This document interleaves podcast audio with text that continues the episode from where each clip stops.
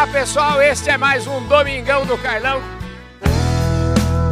Podcast Fala Carlão.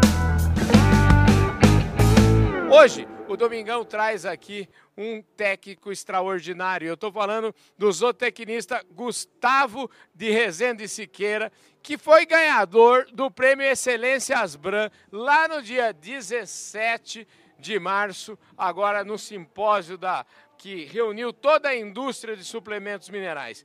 E olha, esse prêmio é uma votação. Então o negócio é uma democracia, é um negócio barbaridade de bom, e o cara que ganha fica com esse sorriso que tal tá o, o, o, meu querido Gustavo. Ô Gustavo, que prêmio, hein, rapaz? Ah, muito bom, Carlão. É sempre muito bom ser lembrado, né? Uhum. Ainda mais ser lembrado por uma associação como essa, que é a Asbran, onde a maioria das indústrias de suplementação do Brasil estão ali representados, acho que representa 67 ou quase 70% de todo o comércio de suplemento. Então, assim, ser lembrado pelos associados numa votação aberta e o meu nome ser escolhido, a gente fica realmente bastante orgulhoso, bastante alegre, né? mantendo a nossa humildade, mas a gente fica muito alegre com esse reconhecimento que isso aí nos deixou emocionados. Muito bom, ó, gente, eu que estou de fora fico emocionado por você, eu fico imaginando tudo que você deve estar tá sentindo aí. Agora deixa eu te falar, o Domingão, assim, ninguém nasce zootecnista famoso como você, você, é um zo, você hoje é um zootecnista famoso, é, o, o, Domingão gosta das histórias, então eu queria começar do começo, você nasceu onde? Fala para mim, onde é que você foi, menino? Eu sou mineiro, né? Com alguns, se der mais alguns minutinhos aqui de, de programa, todo mundo já. Aqueles que não, não identificaram vão identificar o meu sotaque mineiro. Eu sou mineiro, nascido na cidade é, do interior de Minas, chama Conselheiro Lafayette. Fica ali na zona da mata, é, próximo a Congonhas do Campo, Ouro Preto, naquela região.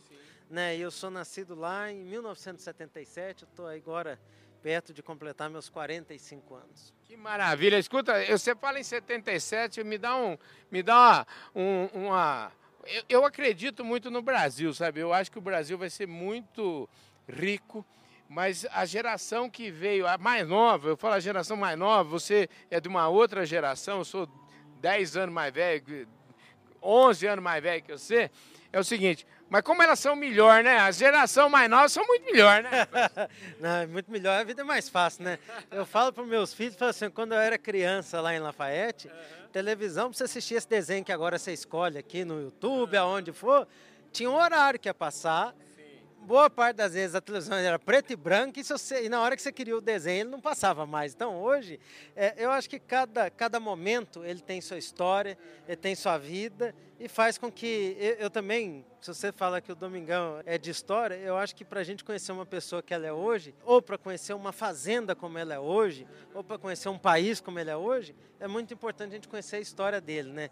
Eu acho que se o Brasil hoje está do jeito que ele está e está virando uma potência, está isso, é porque essa nossa geração, que não teve nada lá atrás, hoje faz para as outras terem. Né? Então, acho que tudo tem seu valor. Com certeza, tudo tem seu valor. Eu respeito muito a história. É por isso que eu queria insistir aqui, voltar um pouquinho. Como é que você nasceu num berço esplêndido, sua família era muito rica, você nasceu no meio dos fazendeiros. Conta aí para mim, como é que chamava seu chama, chamava? Enfim, você tem seus pais estão vivos ainda? Como é que é? Meus pais estão vivos, meu pai se chama Eustáquio Geraldo Siqueira, minha mãe chama Maria Alice Rezende Siqueira. Não sou de família rica. Vou até então contar um, um pouco assim, meu pai sempre trabalhou, meu pai assim, ó, meu avô tinha uma propriedade rural. Mas por questões familiares, ele teve que vender essa propriedade rural.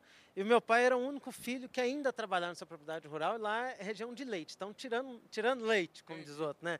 Na época tirava leite, meu pai, quando jovem, tirava leite e era daqueles que entregava o leite na charrete, na cidade, né? no, no latão, naquela época que podia pegar no canequinho e a dona de casa chegava. Meu pai, por muitos anos, na sua juventude ali, foi uma pessoa que tirava o leite lá das 30, 30, 40 vacas, ordenhava elas, colocava um, dois latãozinhos de leite lá e ia entregar leite na cidade. Então você vê que a origem é humilde. Não, mas olha só que coincidência. Eu gosto de falar disso porque assim tem as coincidências e as coisas verdadeiras na vida, né? Eu, e tá no meu livro, para quem não leu ainda e quem quiser ler, eu mando o PDF porque ele está esgotado.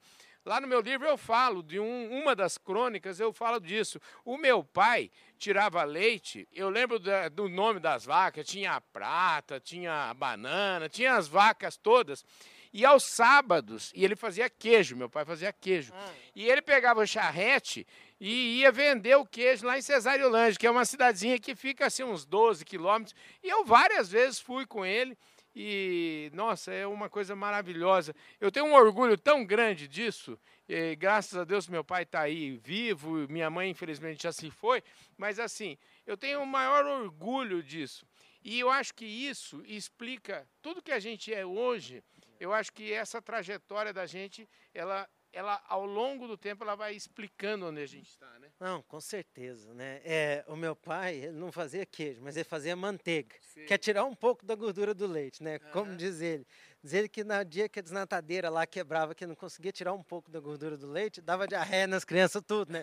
Que era vaca de baixa produção, então teor de gordura muito alto, comia capim gordura naquela região. Então, assim, não é que tem essa gordura, mas era outra dieta, era outra situação. É, 30 vacas é, dava é, 70 100, litros. Exatamente, 100, 100 e poucos litros de leite e tal, e tudo mais. Mas aí ele deixou, foi para a cidade, Aí a gente morou sempre em Lafayette, estudamos em Lafayette, mas eu sempre fui um apaixonado por essa área agropecuária. Na minha família sempre teve um DNA dessa, dessa uhum. área. Meus tios é, tinham essas casas de ração, loja agropecuária, eu ia para aula, voltava da escola, almoçava, já corria para ficar o dia inteiro na loja agropecuária, ali ah, com a turma, fazendo entrega, saía para as fazendas para abrir porteira para os outros, e aprendia a, a, vender ali na loja agropecuária, entendeu? Então, aquilo tudo, é, é, eu tinha um time, meu pai trabalhava na CEMIG, que é a uhum. Companhia Energética Minas Gerais, uma função de motorista, nós somos sempre de família muito humilde, uhum. eu vou contar até algumas passagens mais para frente, já que você quer saber essa parte, claro, eu acho que eu aqui, nunca contei. É isso aqui que eu, que eu quero saber o que você então, assim, nunca contou. Poucos, talvez, da minha família saibam, eu vou, vou contar aqui para você hoje, assim, e aquele que achar isso interessante, né, que, claro. que fique nos acompanhando, né. É, mas assim, é, então eu sempre andei muito aí. Tinha um tio meu mais velho que trabalhava com esses outros tios, então ele me carregava, eu ficava desorientado, né? Era uma variante azul, que ele tinha, veja o carro, uma variante azul. Sim. Eu ficava na janela da minha casa esperando ele passar na frente, que morava perto, para ele chegar, falar, tio João chegou, deixa eu ir lá correr, porque eu queria sair para essas fazendas. Então sempre gostei disso aí.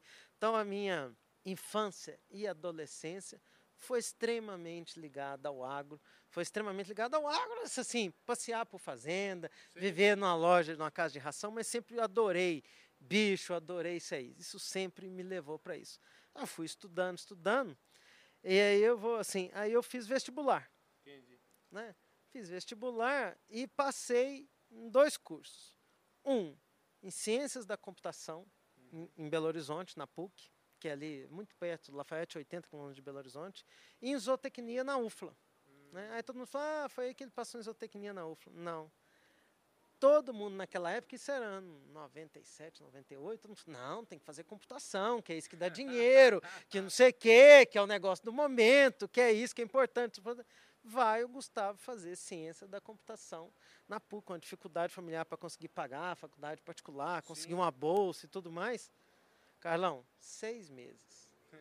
E para coragem de falar com o pai, falou assim: eu não quero isso eu não gosto disso, eu quero fazer a zootecnia. Naquela época, assim, então eu comecei um curso, tranquei a matrícula, encerrei o curso e voltei para Lafayette para estudar mais um pouquinho de cursinho.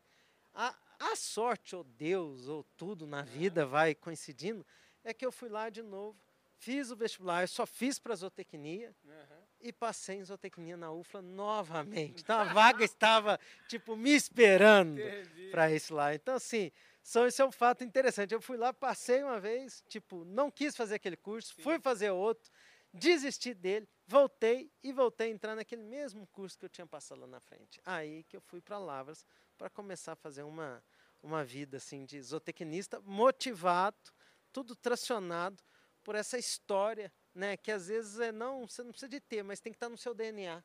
né, dessa ligação aí com fazenda, com agronegócio, hoje a gente chama de agronegócio, mas que é com a ligação com a roça, Sim. com estar na terra, com estar mexendo com bicho, né? Isso, isso sempre me trouxe, sempre teve, teve junto de mim, muito forte. A verdade é isso já, eu já falei isso sobre esse tema com várias pessoas, né? De, de- que tem essa mesma origem nossa, origem humilde, e que a verdade é o seguinte, a gente pode até sair da roça, né? Mas a roça não sai da gente de jeito nenhum. né? Exatamente, a roça não sai da gente. E, e, e uma das coisas que tinha na época, vai falando, você vai lembrando de coisas, né? Eu era muito apaixonado e gosto demais, né? Mas hoje minha paixão é muito outra. Minha paixão hoje é boi, né? Há muito tempo é boi, adoro boi, vivo de boi, mexo com boi, só penso em boi. Mas eu era muito apaixonado com cavalo na época, né? E quando criança, jovem, eu fui o diretor do Clube do Cavalo de Conselho Lafayette mais jovem. Né? Eu vivia daquele negócio, casa de ração, Clube do Cavalo. Chegava lá, aquele negócio de receber cavalo para fazer exposição, organizar ele nas baias. Ficava ali o dia inteiro, conhecia toda a genealogia de um cavalo. Então, eu era um apaixonado com cavalo. E tudo isso que tracionou a eu a seguir na carreira do zootecnista. E quando eu entrei em zootecnia, o que, que eu fui atrás da primeira coisa? De cavalo. Né? Mas aí eu vi que cavalo é extremamente interessante, é um negócio fantástico. Mas para o zootecnista, porque eu queria, não era a área de atuação eh, que, que, que ia me levar aonde eu queria, que ia me fazer. Aí eu, aí eu tive a oportunidade de trabalhar em outras áreas, eu vi que outras áreas seriam mais interessantes para mim. E não deixei de gostar de cavalo, mas passei a gostar muito mais de boi. Ô, Gustavo, deixa eu te falar, eu acho que tem uma coisa que eu sempre repito aqui também. Quanto mais cedo a gente descobre aqui, a gente serve, a gente tem a tendência a ser mais feliz na vida, né? Isso eu acho que vale para tudo isso. E você está falando aí, você sempre soube que o seu negócio, você já logo decidiu, quero fazer zootecnia. E agora você está me falando que mesmo dentro da zootecnia, você já descobriu, já sabia o que você queria. Eh, Como é que foi essa descoberta? É, mas você vai me. Eu vou pedir só mais um, um parêntese Aham, aqui, que claro, é uma outra história que assim. Eu vou querer que, que, que eu vou mandar essa entrevista aqui para os meus pais quando ela for passar, porque se hoje eu estou aqui recebendo um prêmio, an- antes disso, assim, é, meus pais, né, meu pai acho que tem até sétima, oitava série e tal, é, minha mãe é professora formada, sempre foi professora, mas meu pai sempre falava assim para mim, meu filho, se tem uma herança que eu posso deixar para você é o estudo, né? Eu acho que muitos da nossa idade escutaram isso, né? Isso era uma frase recorrente. Talvez hoje isso tenha uma importância diferente, né? Não que o estudo não seja importante, mas hoje, hoje é diferente, quando a gente está pensando num filho ou coisa do tipo, mas falava, o que eu posso te deixar de herança é um diploma. E o que eu quero falar para mostrar para eles aqui de público, o meu reconhecimento para eles, porque tanto eu quanto minha irmã, eu passei em zootecnia e minha irmã foi fazer fisioterapia também em Lavras, né? E a gente e não tinha recurso na minha família para manter dois filhos fora estudando em outra cidade. Meus pais, eles abriram mão, eles já estavam, naquela época também, meu pai trabalhava num serviço de periculosidade, os dois aposentaram muito cedo, jovens, é, é, é, isso em função do tipo de serviço, de começar a trabalhar cedo tipo de serviço. Então eles largaram tudo que eles tinham na nossa cidade natal, que era a hora deles aproveitarem a vida, mudaram para Lavras e por quatro anos, eu, por cinco anos, ficaram em Lavras, morando numa outra cidade e arrumaram novos empregos para poder estudar os dois filhos. Então acho que isso aí, quem é hoje jovem, que tem as coisas muito fáceis, a gente quer dar tudo para os nossos filhos, deem valor ao que os pais fazem para vocês. Então isso assim, isso para mim é um preço eh, que nunca vai se pagar. Entendeu? Assim, por mais que eu faça alguma coisa com eles, o que eles fizeram, porque assim, não é o dinheiro, é abrir mão de uma Atitude, né? atitude, de sair de uma cidade, é o que eu falo, que eu acho que muitas das nossas famílias nem sabem ainda. Não, eu Meus tô achando que, assim, eu acho que essa é uma história que eu, é, eu tô acostumado a... São eu posso 5 ser- mil entrevistas, mas eu acho que eu nunca vi tamanho desprendimento, nunca ninguém falou isso pra mim. É, e eu, eu quis assim contar isso, porque isso é uma coisa que eu até ia falando, desculpa, eu falei, ah, não, não vou entrar nisso, mas você falou, eu quero saber a sua história. Não, eu quero saber aquilo que é ninguém isso sabe. Falei, "Ah, então, se você pediu, eu, eu tava com isso para querer falar, entendeu? Então eu quero agradecer de público, são meus pais, que se hoje eu sou até de uma certa forma conhecida, várias pessoas me conhecem, é, assim, premiam o nosso trabalho, é porque um dia eles tiveram essa atitude de sair lá da nossa cidade, largaram tudo, tinha largaram todas, todas as famílias, meu pai e minha mãe, todos moram lá na nossa na, na terra, uhum. na terra natal. Foram para Lavras, alugaram uma casa, alugaram a nossa casa em Lafayette e ficaram lá por cinco anos trabalhando.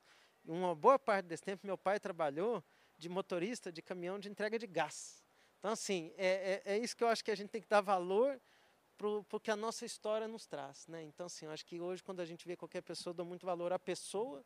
Por que isso? Porque elas nos traduzem aquilo que a gente é. Então, assim, ver esse exemplo dos meus pais é uma coisa que me marca pro resto da vida e sempre vai marcar. Quanto, quantos anos tem seus pais?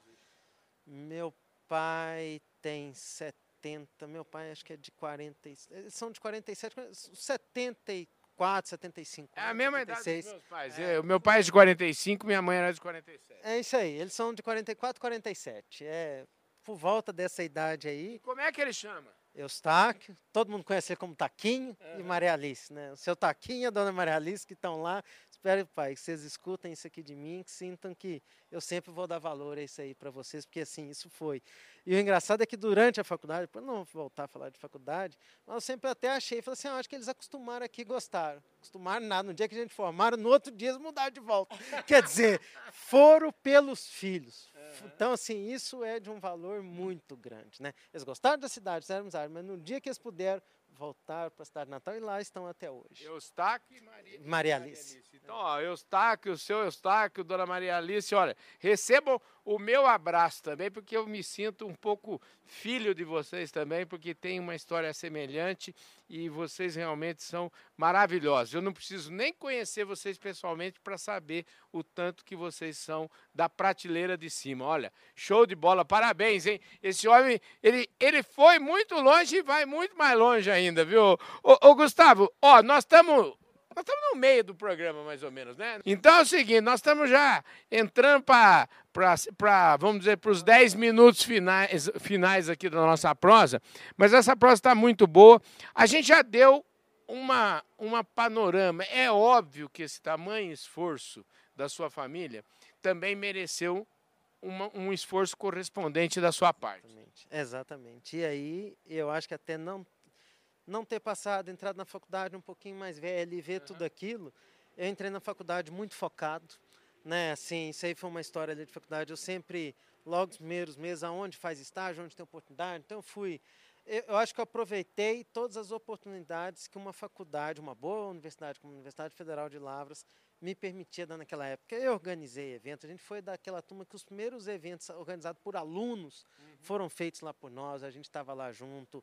É, eu fui bolsista em iniciação científica, eu acompanhei várias teses, vários trabalhos, assim, aonde tinha uma oportunidade, a gente estava correndo atrás, e na hora que foi, e na hora da, da, formatura, né, eu fui até agraciado lá com a medalha de honra ao mérito, que eu fui o melhor aluno da turma de zootecnia daqueles anos formando. Então, acho que é, é um pouco assim, se eles puderam fazer, o, se eles fizeram aquele sacrifício por nós, é o mínimo que eu tinha de, de dar para eles, é nunca tive uma reprova, não quer dizer que você é melhor ou pior do que ninguém, mas eu acho que eu fiz dentro daquele momento é aproveitar todas as oportunidades possíveis que aquela universidade, que dava muitas, me deram para poder valorizar todo o esforço que estava sendo feito. Né? E aí começou a se formar o tal do zootecnista Gustavo Rezende Siqueira. Né? Maravilha. Escuta, e aí eu quero saber o seguinte, né? todo estudante se depara né? De um dia, do dia para a noite ou da noite para o dia, você acaba deixa de ser um estudante e passa a ser um, um ou um profissional já trabalhando ou um, ou um desempregado. Eu queria saber como é que foi essa sua passagem. Ô Carlão, assim, ó, eu sempre, quando eu comecei a trabalhar com pesquisa, uhum. e eu no segundo ano de faculdade eu já trabalhava com pesquisa, eu sempre quis ser um pesquisador. Entendi eu não tinha dúvidas disso. Eu nunca mandei, isso não quer dizer que um dia eu não vou mandar, mas eu nunca mandei um currículo para uma empresa para buscar um emprego. Entendi. Eu mandei um currículo e fiz prova de seleção para o mestrado, Entendi. que já era o que eu queria fazer depois de formado. Então eu não tive esse buraco aí não. Você não teve dúvida? Não, eu vou te falar que essa minha vida nunca teve essa parte dessa dúvida. Eu vou te contar já outra passagem de uma vez, é. o nosso tempo já até mais enxuto, Isso, né? É assim, ó, então, eu escolhi ser pesquisador. Então, mandei meu currículo, eu fui atrás de pesquisadores na área que eu gostaria de fazer pós-graduação com eles. E assim foi. Essas provas de seleção são feitas enquanto você ainda está na graduação, são antes. Então, quando eu formei, eu já tinha, já tinha passado em dois, três programas de pós-graduação e optei, escolhi vir para a Unesp Jabuticabal. Então, quando eu formei, eu já era um ex-graduando e já estava me tornando um novo pós-graduando na Unesp de Jabuticabal. Aí vim para a Unesp de Cabal, porque aí também tem outro ponto. Aí você faz mestrado, doutorado, que é a carreira científica, uhum. e depois que você é um doutorado, você é um jovem doutor desempregado. Só que eu também não tive esse ato, né? Porque como eu sempre quis, e a vida vai nos dando oportunidades e vai colocando as coisas na nossa vida que são interessantes. Eu com seis meses de formato, que eu estava com seis meses fazendo um mestrado em Jabuticabal, que isso foi em 2003, teve um concurso da APTA, e eu me inscrevi para aquele concurso, foi assim, recém-formado, uma opção de gente com mestrado, doutorado, todo um monte de gente lá. Vou fazer para treinar, porque podia fazer. Uhum. Ah, vou fazer para treinar, ver como é que é um concurso, primeira oportunidade que eu tenho, vou fazer para treinar. Eu fiz esse concurso e me inscrevi em julho, o concurso foi em dezembro. Quando foi ali para janeiro, por aí, já saiu a resposta, tinha sido aprovado no concurso. Entendeu? Aí eu já ia me tornar um pesquisador na APTA. Então, assim, essa, essa minha transição, ela foi rápida, Sim. né? Eu concluí meu mestrado e quando eu tinha seis meses de doutorado, eu já fui chamado, porque esse concurso demora, foi um concurso muito grande, então eu uhum. iniciei na APTA em 2005. Né? Então eu já comecei a ser um pesquisador na APTA em 2005. Mas um fato curioso disso é o seguinte, tem que gostar muito, porque assim, ó, Hoje você olha e digita na internet aí bolsa de doutorado e vê o valor. Pensa, na época não era muito diferente, já teve uma defasagem muito grande, mas não é o, o ponto da conversa. Quando eu deixei a bolsa de doutorado para ser o salário de pesquisador, o salário de pesquisador é menor do que a bolsa de doutorado, né?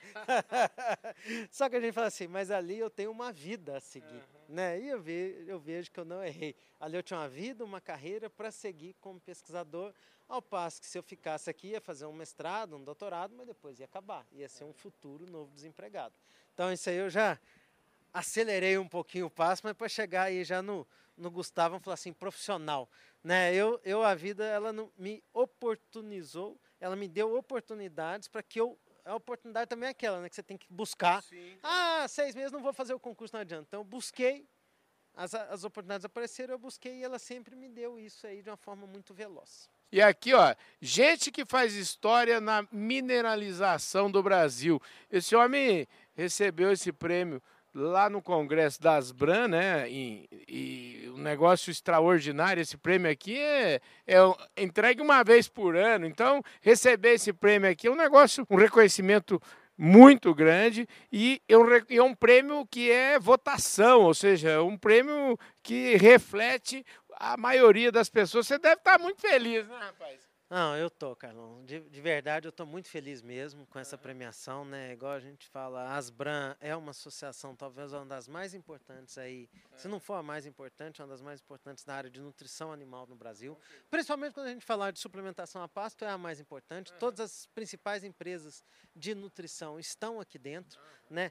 Ser escolhido por representante dessa empresa como uma pessoa que faz a diferença na área de, de nutrição, de produção de gado de corte, é, é, assim, é coroar não só um trabalho, mas uma vida, né? É, isso nos deixa assim muito realizados, né? E aí eu, eu falo, eu divido esse prêmio também sempre com a minha família, minha esposa, meus filhos, que eles que abrem mão do convívio para a gente poder trabalhar, para viajar, para treinar as pessoas, com o Flávio, que é, nós sempre fazemos as pesquisas junto, né, o tal do Boi 777 uhum. vem dessa parceria nós dois. Não, não existe uma separação de pesquisa, projeto, aluno, entre eu e o Flávio, né? E também com todos os nossos alunos. Então, se você está nos escutando aqui, é um aluno que foi estagiário de graduação, mestrado, um aluno de mestrado, doutorado, pós-doutorado, que já passou por Colina, sinta-se detentor desse prêmio também, porque ele nunca é de uma pessoa, ele é de um trabalho, né? Então isso aí a gente fica muito alegre realmente, orgulhoso, né, de receber, de ter, receber essa lembrança receber um prêmio de tamanha importância para nós. Pois é, e eu ia te fazer a seguinte pergunta, porque ao, quando você recebeu esse prêmio, você estava aí com a sua família, e aí a gente contou um pouquinho a sua trajetória, então vocês já viram aí que ele nasceu em 1977, que ele, é, enfim, entrou na faculdade, saiu, voltou, fez, vocês já conheceram toda a história dele, mas vocês não sabiam ainda, e eu quero saber agora o seguinte, quando é que o Gustavo criou juízo, quando é que o Gustavo é, que, é, casou, quantos filhos você tem, conta essa história direito. E aí vai assim, ó, eu falo que o boi, uhum. ele me deu tudo, assim, ele me deu uma cultura quando criança, ele me deu uma profissão quando eu fui fazer é, é, esse mestrado, ele me deu um trabalho, que é o que eu trabalho com ele, ele me deu amigos, porque hoje acho que 100% dos meus amigos são ligados ao boi, né? A gente só conversa assim, eu moro num lugar que a gente só reúne aqui a turma que mexe com boi, e ele me deu família também. Ah, é? Porque minha esposa também eu a conheci quando eu estava fazendo pós-graduação na Unesp de Abuticabal. Ela também é zootecnista, ela também atua na área,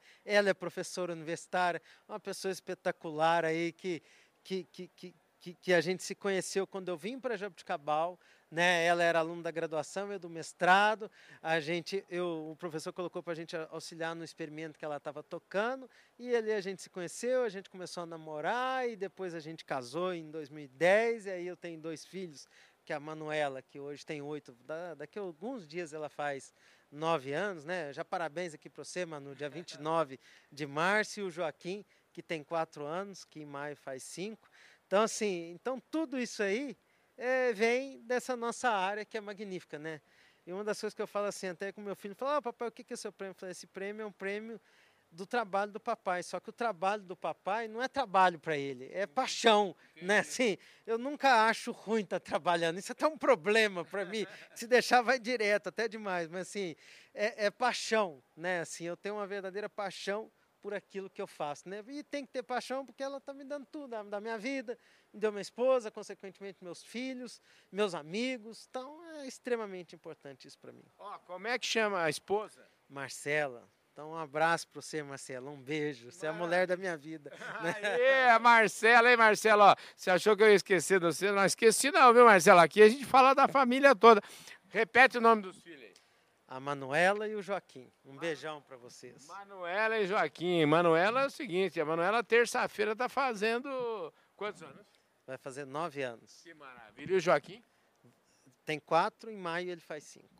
Que maravilha, show de bola, gente. Ó, deixa eu te falar, uma delícia essa conversa. Vamos falar um pouquinho agora, para o povo também não falar que nós só falamos aqui de família. Eu quero saber o seguinte: a APTA é uma agência, e, e aí eu quero que você me fale qual é o trabalho da APTA, né? É a Agência Paulista de Tecnologia, de, de tecnologia no agronegócio.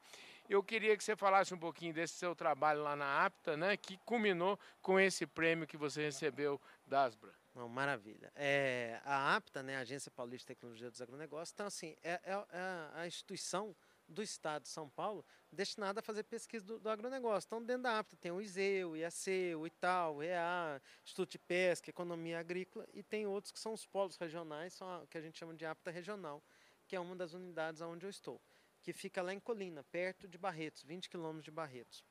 A nossa unidade é uma fazenda que tem 2.500 hectares, é uma fazenda grande até para a região, e especificamente o nosso trabalho lá, o meu com o Flávio, é na parte de gado de corte. Então a gente desenvolve pesquisas assim do âmbito de produção, com foco em nutrição. Então a nossa área de atuação assim, é produção. Né? O que, que é aquilo que vai dar certo para o produtor adotar? Pesquisa de produção, com, com foco na nutrição. Nós dois somos zootecnistas. Tanto na cria, quanto recria e na terminação. Então a gente estuda. Hoje nós temos uma linha de trabalho que, é que a gente chama de programação fetal, que está muito conhecido, que é a gente altera a nutrição da vaca e vê o efeito no bezerro, no desenvolvimento do bezerro, lá na qualidade de carne e tal. A gente fez muito aí o boi 777, uhum. que é um conjunto de dados, né, um conjunto de ideias, de metas que a gente organizou e, e, e é, assim, o que, que é o Boi 777 nada mais é do que uma organização das ideias e chega, o nome pode ser um pacote para o produtor usar. Entendi. Que cada um vai adaptar a sua situação. Né? E, e por ser uma fazenda, por ter todas essas, essas peculiaridades, né, o que que, o que, o que, o que, que, que a unidade faz? Ela faz muito isso, ela faz pesquisa e a gente também tem uma veia muito forte na parte de extensão. Extensão, assim, no caso de treinamento. Então a gente faz muito treinamento para as indústrias, né? Eu falei lá, as Bran, acho que são 56 indústrias, 40 dessas, assim, várias ações lá. Então a gente tem lá na APTA o Boi 777, que foi uma junção das tecnologias, né? Porque eu acho que isso que a gente via que faltava, que é, é juntar informação gerada numa linguagem científica. Muitas vezes a gente é, é cobrado para publicar numa revista internacional em inglês, isso não chega ao produtor. Então a gente organizou essas ideias e levou ao produtor. Então essa extensão, o treinamento, né? Treinar é, é, muito tempo a gente treinou muito, a gente levou essa informação para muitos associados das Bran, para muitas empresas de nutrição, para outras empresas, para essa informação chegar no produtor rural. Então a gente vê isso e, e, o produtor rural visita a APTA, visita a nossa, a nossa fazenda, né? E ele enxerga lá problemas como tem na fazenda dele. Quer então, ele que ele é, é, realidade, não, não é uma coisa de, de não é teoria, é, é prática. É prática, é, é, realidade. Ele vai ver lá na APTA, ele vai chegar e falar assim, ah, professor, mas esse pasto aqui não está muito melhor do que o meu. Eu falei, pois é, mas os nossos deveriam estar. Ele vai ver uma cerca quebrada, entendeu? Uhum. Ele vai ver um trator com problema, ele vai ver uma praga no pasto, porque é uma fazenda grande, a gente tem que manejar, tem que cuidar, e não é de enfeite, é de realidade. Entendi. Que a gente quer fazer a pesquisa e quer que ele sinta como ele pode se sentir na casa dele. Porque ele tem que entender que aquilo que a gente faz e gera lá serve para ele. Eu acho que é esse, esse é um grande negócio. Eu acho que até uma parte desse prêmio, ou boa parte desse prêmio, vem por isso, né? por essa veia nossa de, de, de levar essa informação para o produtor rural, entendeu? Então isso aí, e é uma coisa que a gente assim não abre mão, a gente aprecia, a gente faz hoje live, online, palestra fora, mas a gente gosta muito quando o produtor vai lá em Colina, que vê os estudos, que vê os animais, que vê o resultado na prática, que vê, que vê o, o que ele pode fazer, que é aquilo que a gente fala não é uma coisa só de um quadradinho, de uma coisa, ah, uma pesquisa é muito longe da prática, não, lá a pesquisa é a prática. Olha só, isso é muito forte. Agora, deixa eu te falar, a gente está aqui já nos descontos do negócio. eu queria que você pegasse aqui, nós façamos, eu falo assim, olhar para o passado é uma tarefa gostosa, uma tarefa que é deliciosa, é uma tarefa que não deixa muitas dúvidas, né? Agora eu queria provocar você um pouquinho para a gente acabar esse programa falando um pouquinho da sua, como é que anda a sua bola de cristal aí e, e saber que futuro que você está vendo para a pecuária brasileira, já que você está falando sempre é, fez questão de falar esse termo, vou usar esse termo da realidade, ou seja, você pesquisar algo que seja prático, que o, o produtor possa fazer, que o produtor sinta que aquilo. Lá em casa eu tenho esse problema também, aqui vocês resolveram de uma maneira bacana. E, e eu queria que você falasse que futuro que nos espera ou aonde o pecuarista tem que trabalhar para ele continuar a ter futuro. Eu acho, Carlão, que assim, ó, é, eu vou ser mais um a engrossar um couro que agora ele vem forte, tá? E os pecuaristas que nos conhecem sabem que a gente nunca, que a gente brinca, nunca foi de pesquisar a cor do chifre do boi, uhum. tá? Mas o que, que a gente está tá enxergando agora e depositando muitas nossas forças e fichas é, é assim, ó, é nessa questão ambiental, uhum. nessa questão assim de entender do sistema de produção, é, porque, principalmente o boi, ele é muito apedrejado e, e amaldiçoado quanto a isso. Ninguém vai falar bem do boi por causa de questão ambiental. E, na verdade, ele pode ser um fator, na verdade, que a gente chega que tem uma grande oportunidade positiva nesse problema. Na verdade, eles estão querendo nos apedrejar e, na verdade, eles vão dar a munição para nós. Entendi. Mas isso tem que ser estruturado, tá?